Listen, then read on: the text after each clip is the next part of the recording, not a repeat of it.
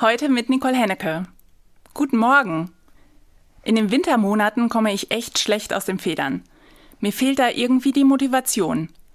Ein Freund meint, ihm helfe die Methode von Salvador Dali.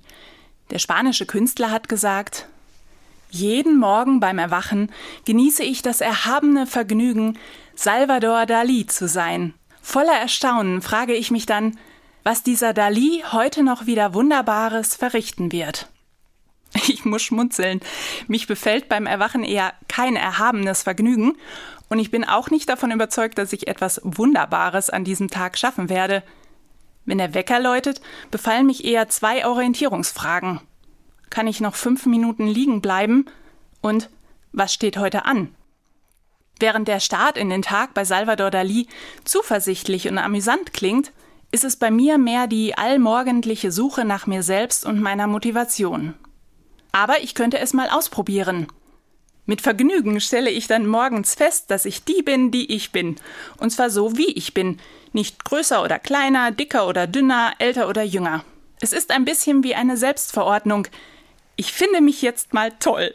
Wenn ich nämlich anfange, darüber nachzudenken, fällt mir alles Mögliche ein, das ich gern anders hätte. Also nicht denken, einfach toll sein. Mit sich selbst froh sein. Christlich formuliert, ich liebe mich selbst. Warum?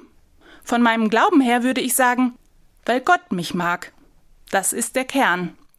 Von hier ist es dann nicht weit zur Überlegung, ich werde Wundervolles an diesem Tag tun, auch wenn ich noch nicht genau weiß was. Das heißt nicht, dass ich die Weltachse schmieren muss. Erstmal tue ich, was ich tun muss.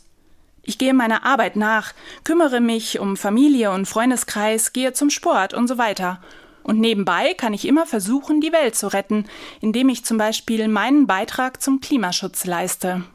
Aber auch wenn ich mal gar nichts leiste und einfach nur dem Tee beim Ziehen zuschaue oder Nelkenblüten kaue, es liegt bei mir, dass ich mich selbst annehme und den Tag gestalte, damit er für mich und die anderen gut wird. Dann gelingt mir jeden Tag Wundervolles. Nicole Hennecke, Trier, Katholische Kirche.